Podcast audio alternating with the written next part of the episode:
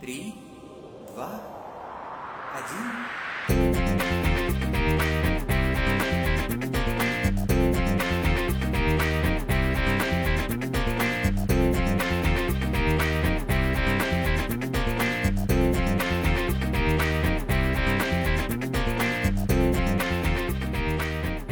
哈喽，大家好，欢迎来到念娃小熊电台，我是向南。我是柠檬水， 呃，上一期呢，第六期节目，我们做了一期特殊节目，我在柠檬水老师不知情的情况下，单独发了一期节目，然后是给了我一个小惊喜嘛，对吧？？柠檬水老师勃然大怒，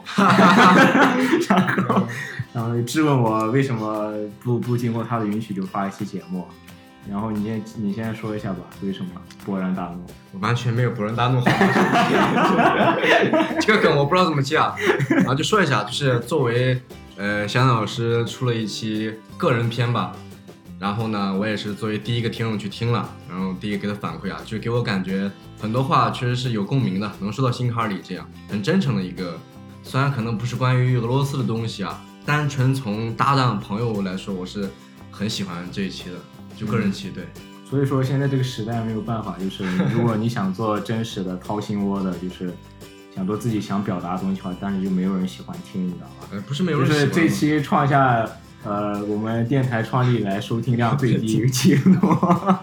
等我们把所有的观众朋友，呃，都变成真的朋友的话，我们可以天天掏心窝，我觉得大家也会很开心的。嗯，所以反正我们这次后台评论也没有什么反馈，也我也不太清楚到底大家喜不喜欢这样的一个类型的节目。但是我觉得以后未来可能不会太做。但是目前，嗯，柠檬老师有没有意向未来做一期单人节目？嗯、有有也跟大家有掏掏心窝，讲讲自己的有有有情感历史。肯定会有，肯定会。对，嗯，但是我们这个需要稍微蛰伏一段时间，柠檬老师个人还没有准备特别好，对吧？对对，在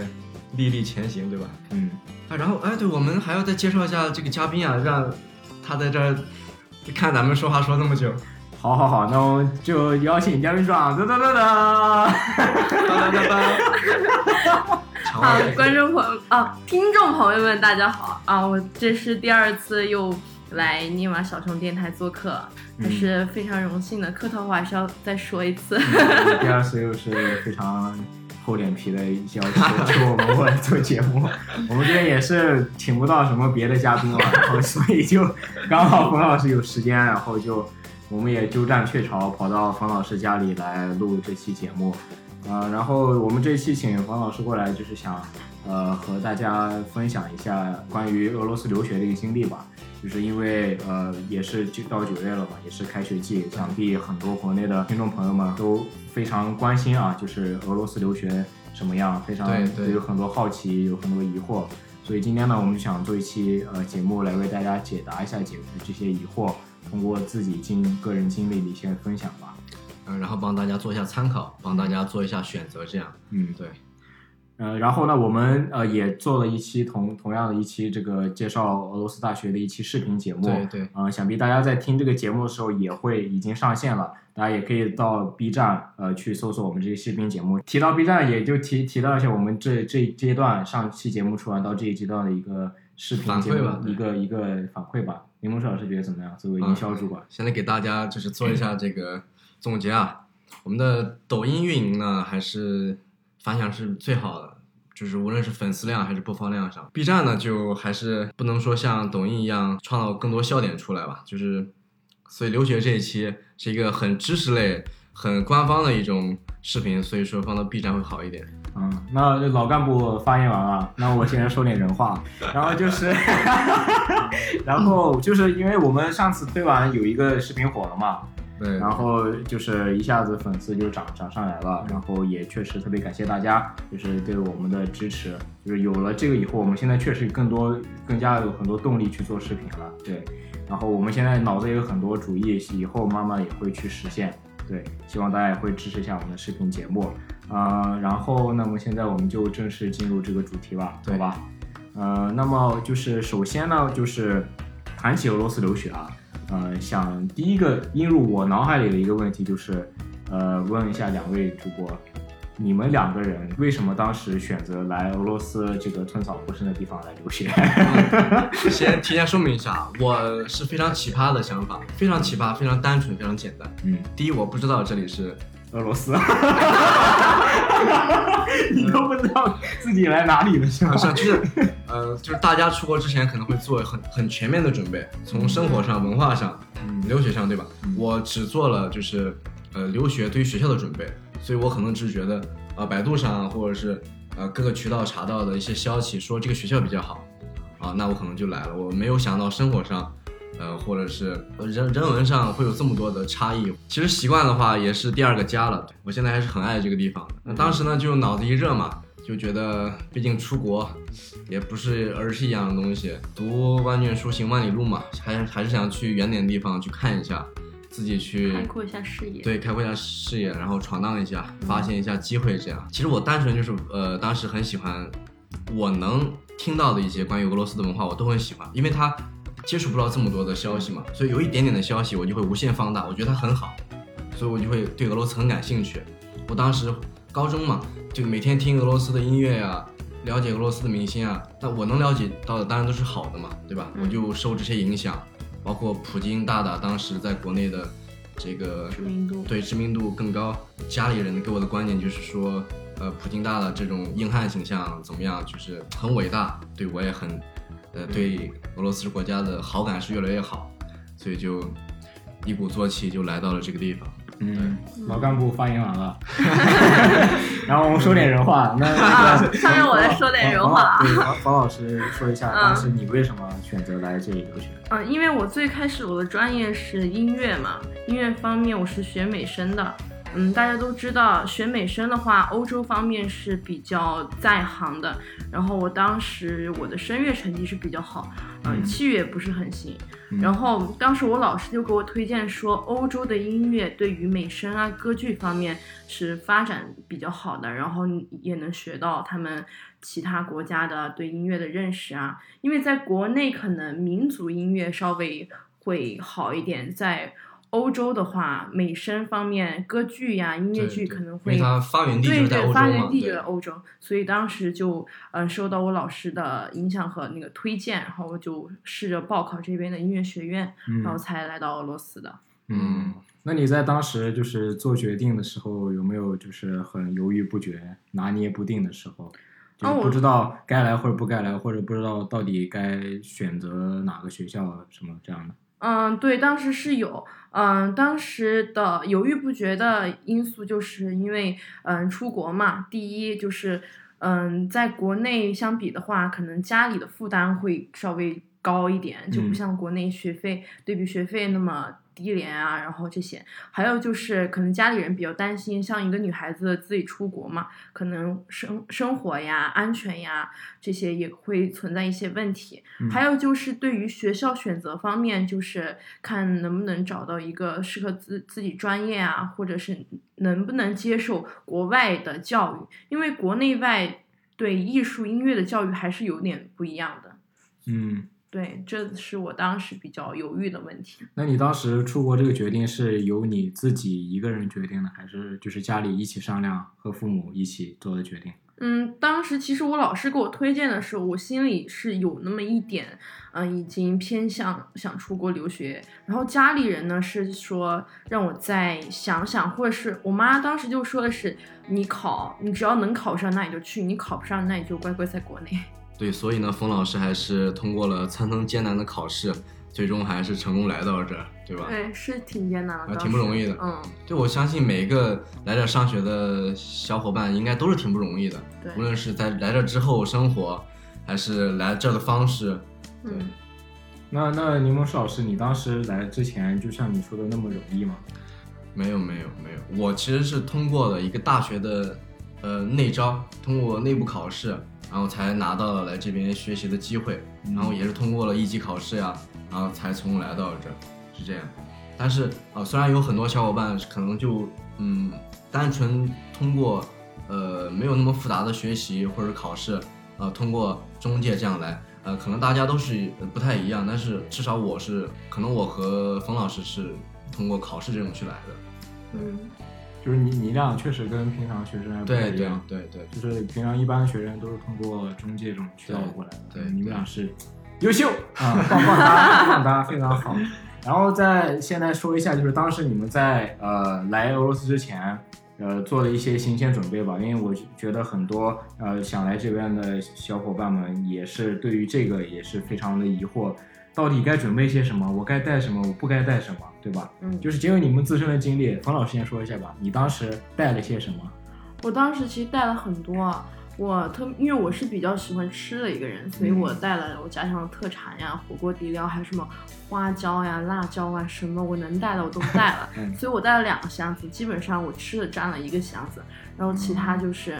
嗯、女生嘛一些衣服呀，还有哦，我当时我妈妈打算是啊，他给我带了一床被子，嗯然，后还有很多就是一床花椒味儿的被子。对，具有家乡风味儿的被子，对。哦，其实，嗯，因为他们觉得俄罗斯嘛，就大家提到俄罗斯就会觉得这边特别冷什么的，嗯但其实，嗯，我给大家说，这边都能买得到，而且价格也相当相对来说没有说很贵啊什么的，嗯嗯，就没有必要带什么。嗯，床上用品啊，三件套啊，什么什么，对对对还有有一些朋友哈、他们好像带了什么家电、小家电，什么榨汁机啊、锅呀、什么的。我当时也觉得是是不是要带一个，但我后来觉得这些都可以买到，所以没有必要带这些东西。可能会相对贵一点，但是对你费那么大功夫带过来，肯定还是在这买更方便。对对对，对，嗯，还有一些小朋友就是想带这种大米过来，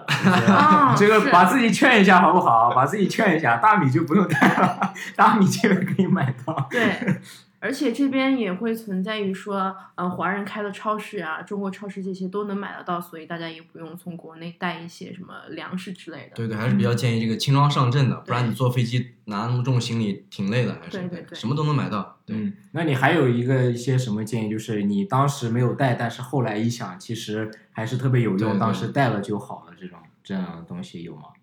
嗯，我觉得我倒是都带全了，没有什么特别想。嗯，就是两箱花椒，一一箱。那要是 其实最该带的是民以食为天嘛，对于中国人来说，还是多带点好吃的吧，好吃的调料那种。对，对，如果个人喜欢吃那个嗯中国菜的话，还是建议带一点花椒啊那些。对对对，嗯，是。那柠檬树老师呢？当时我做的那些就是呃物质方面的准备，什么带衣服呀，带这杂七杂八小家电啊这种啊，是我是和你就是那个错误示范是吧？啊，对对对对，哎，是这样，我当时因为就来这边要花钱嘛，对吧？呃，两种方式，一种是银行卡，就是 Visa 卡嘛，信用卡，嗯一种是现金，我都带了，但是我那个现金呢是呃几千美金嘛，嗯，就是我妈是怕我放箱子里不方便，然后我怕丢怎么的，她给我缝到了衣服里，啊 对，啊就啊当时就柠檬树老师暴露了这个农村人本质。不不不，这个这个是当时我们出国那一批小伙伴都是这样的，啊嗯是中介给我们想的办法。我后来觉得啊，真的是没必要，就毕竟汗呐、什么的，钱在衣服里都湿透了。过安检的时候，那个安检人员还挺怀疑你这种什么东西。对，对，然后过完安检就把衣服丢了。没有没有，哎，就是为了怕衣服丢，所以说缝到了裤子，裤子不能丢。啊这个操作可以。啊，对，其实就是呃，我感觉就是物品方面，其实这还是没必要太操心的。我反正觉得是自己出国之前一个思想准备，这个心理是去怎么去调整。对对。对，冯老师是当时出国前有没有什么负担呀，或者怎么样？思想负担？嗯，这倒是没有，因为我可能之前有过一次去其他国家游学的经历，所以啊，对，提前有知道这些。而且就是现在，虽然嗯，大家可能觉得来来过俄罗斯的朋友觉得没有，嗯，和其他地方，美国呀、其他欧洲地方相比，可能觉得俄罗斯稍微落后一点。但是现在手机绑定卡呀，什么都可以用，所以现金方面，我觉得是可以，没有必要像一梦师老师一样缝在衣服里。现在当然知道了。你们这老师那个缝在裤子里的钱拿出来了没有？拿出来了五年以后，啊，我印象深刻，当时来了之后，见到分了几个不认识的小伙伴当室友嘛，嗯毕竟真的是几千美金，像几万人民币呢，还是挺挺，呃，也是不小的钱嘛。啊，就回到宿舍，等大家睡着了，偷偷的把裤子去 剪下来。剪剪开，对，然后把钱拿出来，然后放到包里，这样。对于刚出国像我这样的人，应该大有人在的。确实是，虽然说很很很土，或者是很不方便，但是确实是最保险的一个做法。嗯，对，那就是总结一下来说，行前准备的话，其实就是没有没有什么特别需要注对意的，对对对就是带上自己的一些衣服呀，就是主要是带好钱啊，因为有钱什么都能买。然后呃，吃方面的话，就是带一些调料的东西，因为调料这边有些确实买不到。如果你呃确实有一些比较自己独特的喜好的口味，就是带一些自己喜欢的调料也都是可以的。什么被子呀、锅碗瓢盆啊，真的没有必要。虽虽然说俄罗斯冷呀，但是这个暖气开起来比国内冬天还要舒服。也不要担心带什么那么多厚重的衣服呀，没必要在这儿买。对对对对，而且我因为我在国内是南方地区嘛，呃，南方的话冬天比较湿冷，所以你可能穿很多衣服都会感觉到有点冷什么的。但是在俄罗斯，我觉得啊就是只要你穿了一件就是比较厚的防特别防风的衣服，羽绒服里里里边穿一个小毛衣啊什么的，其实就可以御寒了。对对，真的是这样，因为嗯你在外面出去，你不可能一整天二十四小时在外面对待，对你可能会进到室内就会很热。嗯嗯，那这个行前准备说完了，那我们就刚好按照这个时间线吧，说一下，就是刚刚来到俄罗斯的那个，比如说你刚下机场，刚下刚刚出机场，刚下飞机，那个第一个时候的那个第一印象和那个观感，我觉得你们两个人也都是历历在目的，有很深刻的印象。那柠檬老师，你来分享一下那天的一个特别经历吧。就呃，当时到俄罗斯已经算是，呃我还是运气比较好的，没有说深夜到这儿航班，算是第二天白天上午，呃八九点这样，还是很热嘛，夏天，当时八月几号还特别热，就大家坐了，我当时转机嘛，就坐了十多个小时飞机，这样就已经累的就不行了，这种。其实感受不到太多的那些，呃，新鲜玩意儿，对，但是这一丢丢的新鲜感，其实已经弥弥弥补了我的这些疲惫，对，还是比较开心的这种，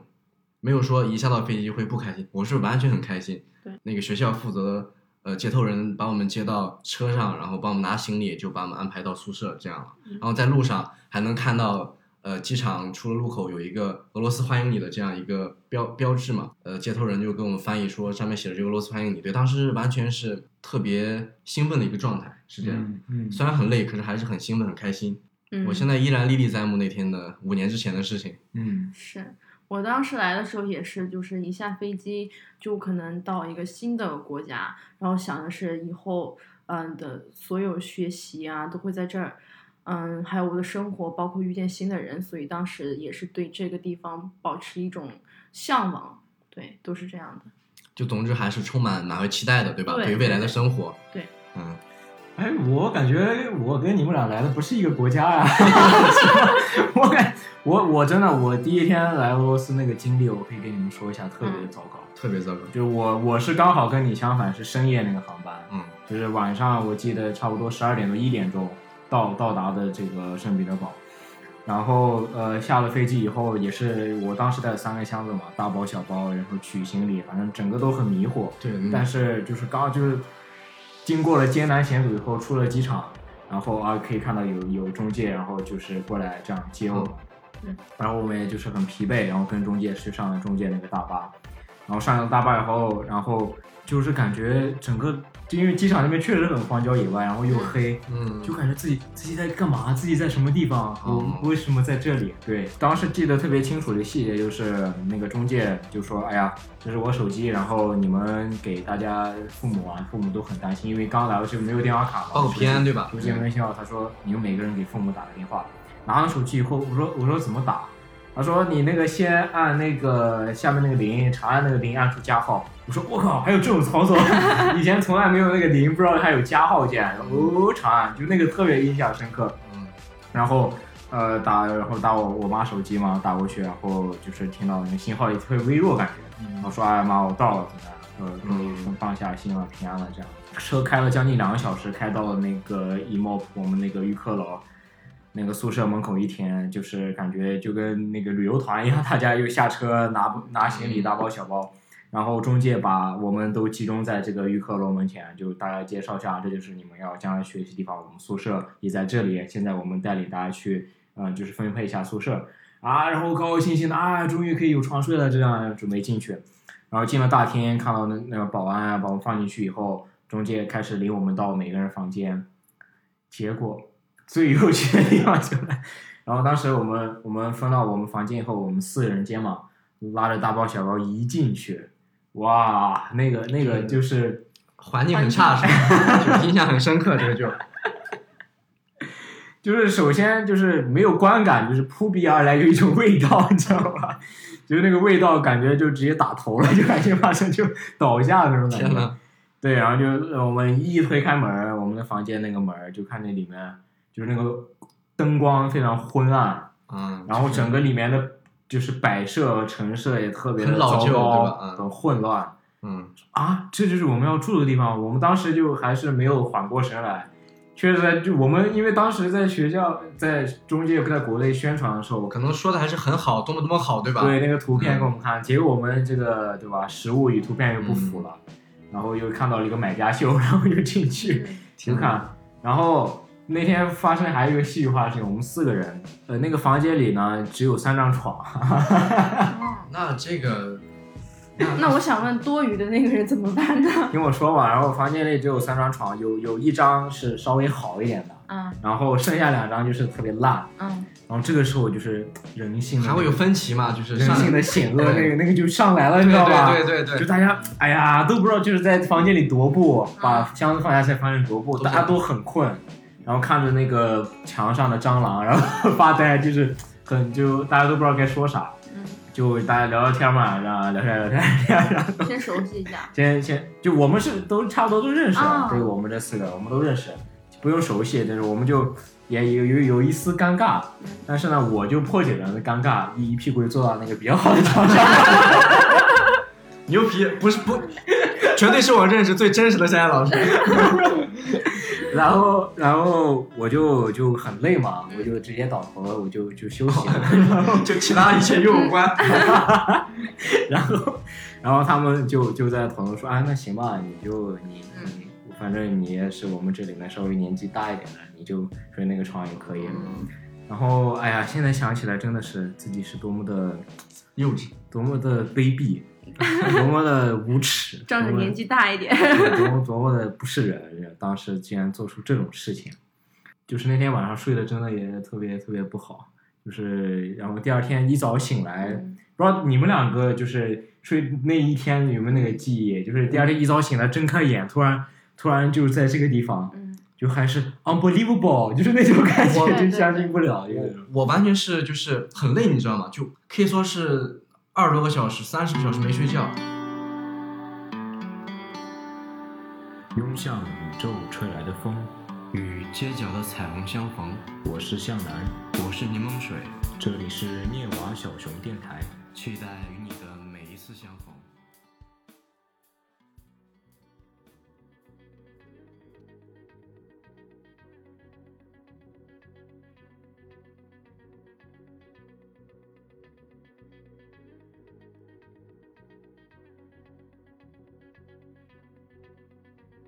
我当天我以为我会很好的睡一觉，睡到大中午，其实没有，半夜清早六七点钟就醒，就完全还是没有从那个从一个环境到另一个环境过渡过来，还是完全没有完全适应，就无论是身体还是心理上，嗯，说不上是接受吧，也没有排斥怎么样，但是总之是完全是也没有那么适应，嗯，那你当时被分到一个什么宿舍？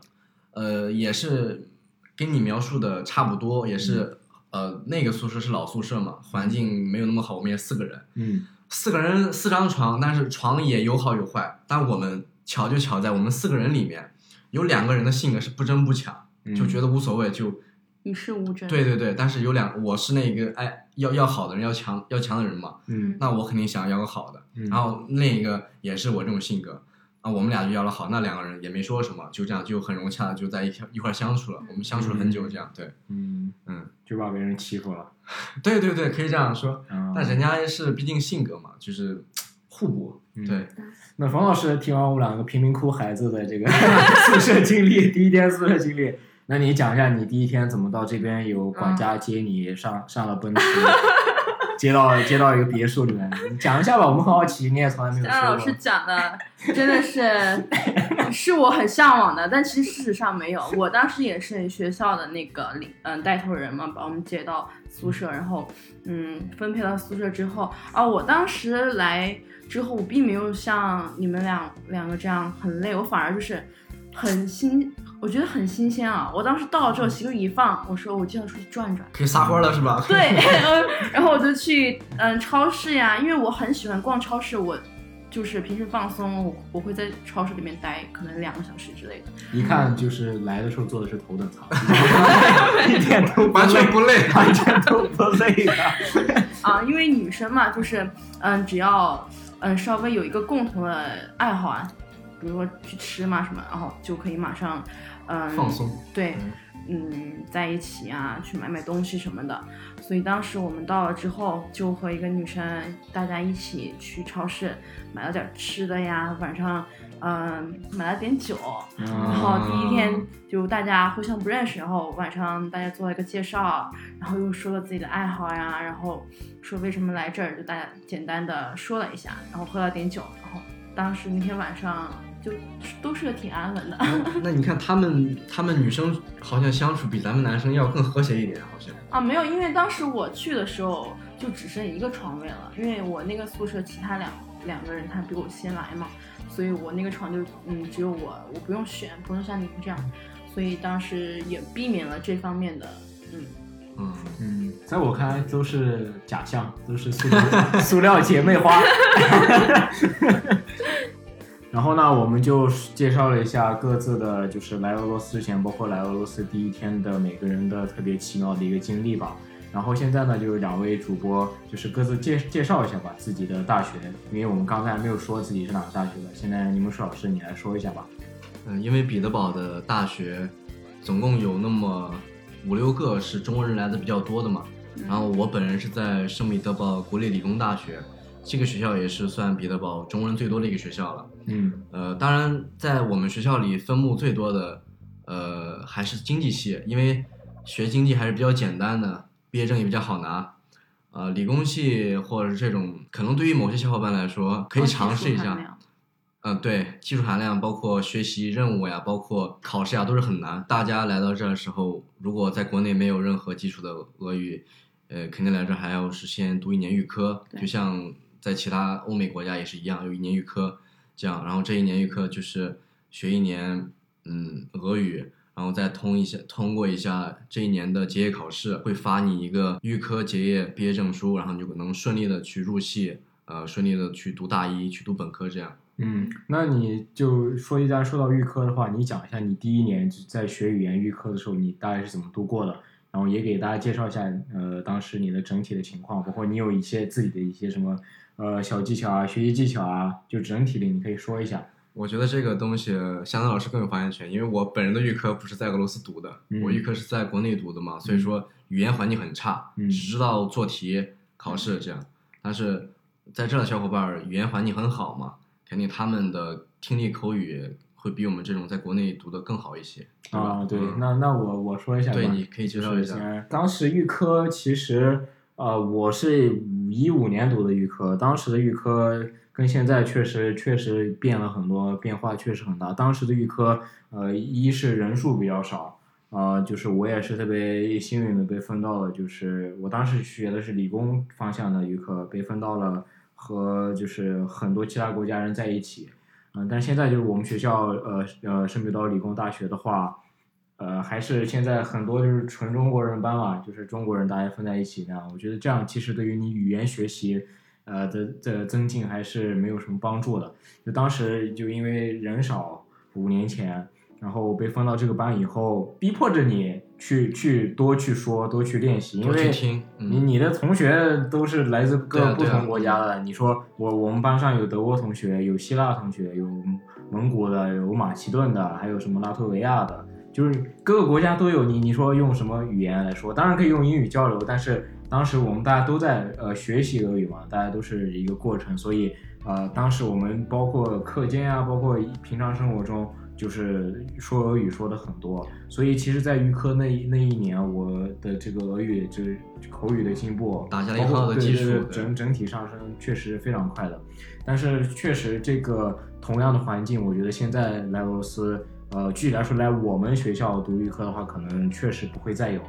因为现在包括来呃俄罗斯留学的，呃，尤其是中国学生，就是倍增吧，就是真的是翻了很多倍。所以现在你想再呃获得当时我当时的那个语言环境，其实不太容易了，真的不太容易了。所以我觉得，当然每个环境也有每个环境解决的方法。这我的建议就是，如果在这种环境下，就只能靠自己了。你就是你们还是去主动的都去接触一些，不要把自己封闭起来。我我当然理解了，就是刚来一个陌生的环境、陌生的国家，呃，再加上呃，其实呃，我觉得你们两个也都同意，就是咱们中国学生其实还是。没有那么的呃善于交际的，还是比较呃内敛，对内敛和就是喜欢生活在自己一个这样交际圈里面，不是喜欢去拓展一下，可以去接触一下别的国家的学生这样。所以我觉得第一点，呃，其实语言关克服的还是第一点就是心理关，你需要去打破自己舒适圈，打破自己这个去说话、去跟别人沟通的恐惧。你一旦如果打破这一点的话，我觉得。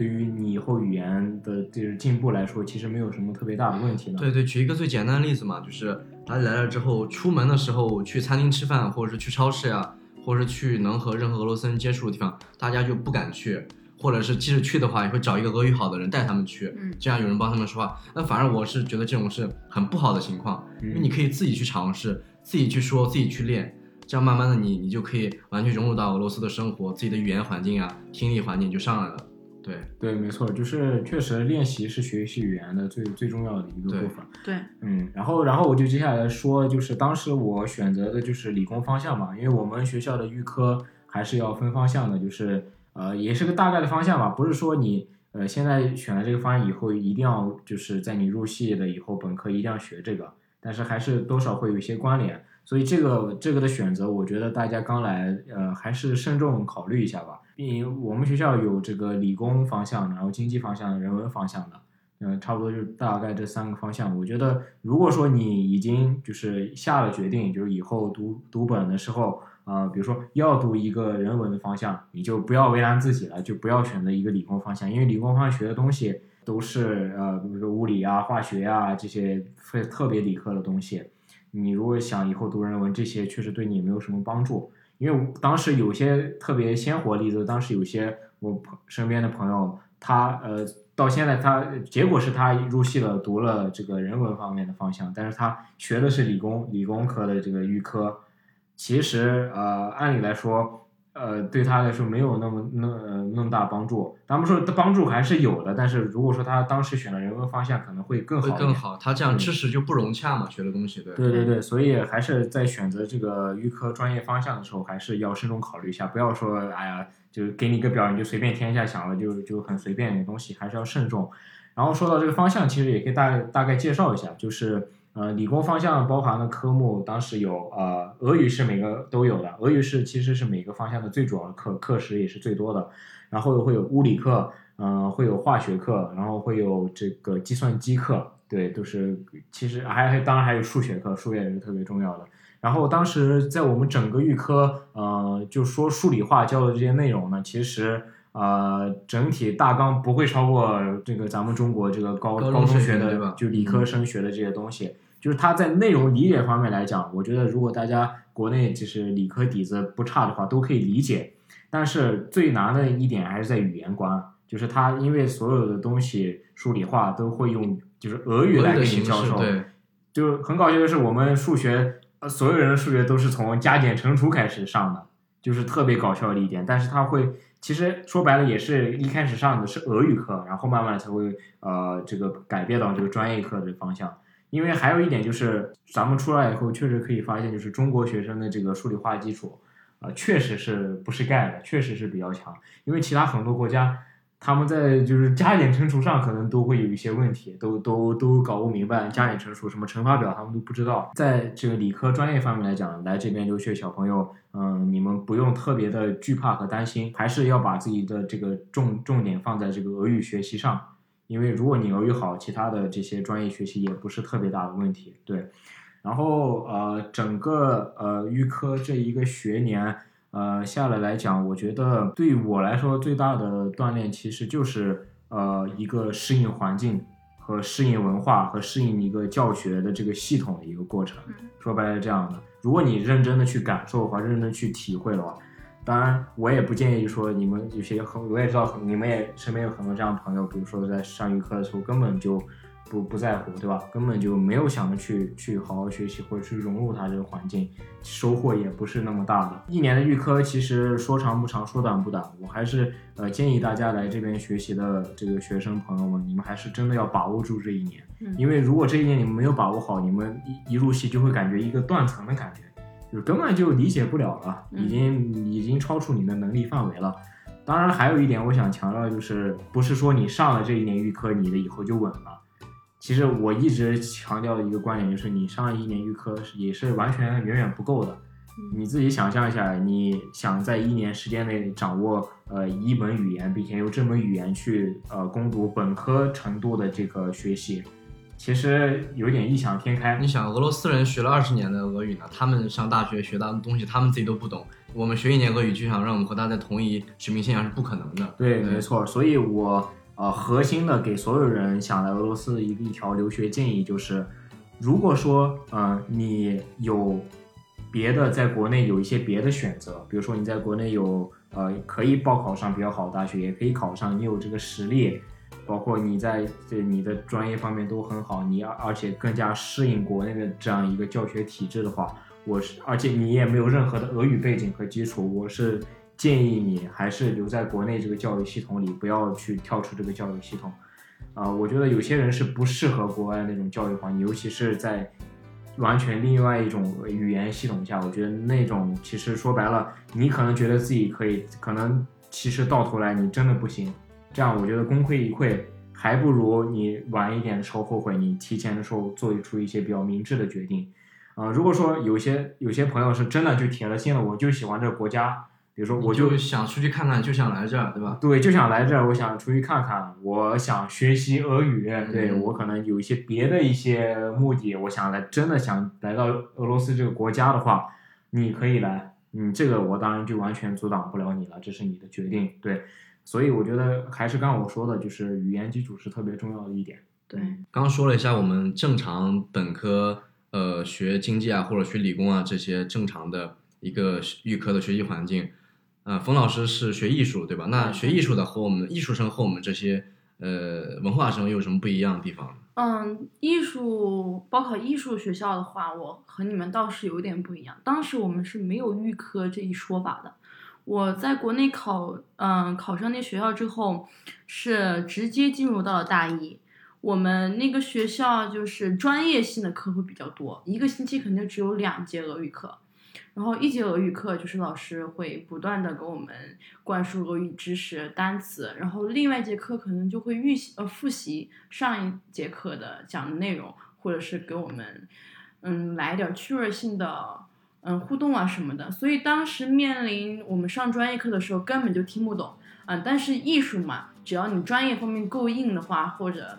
呃学我相信学器乐的朋友大家都知道，因为。嗯，钢琴呀，或者是这些器乐是来来源于就是西方国家，所以有的东西就是本本质是嗯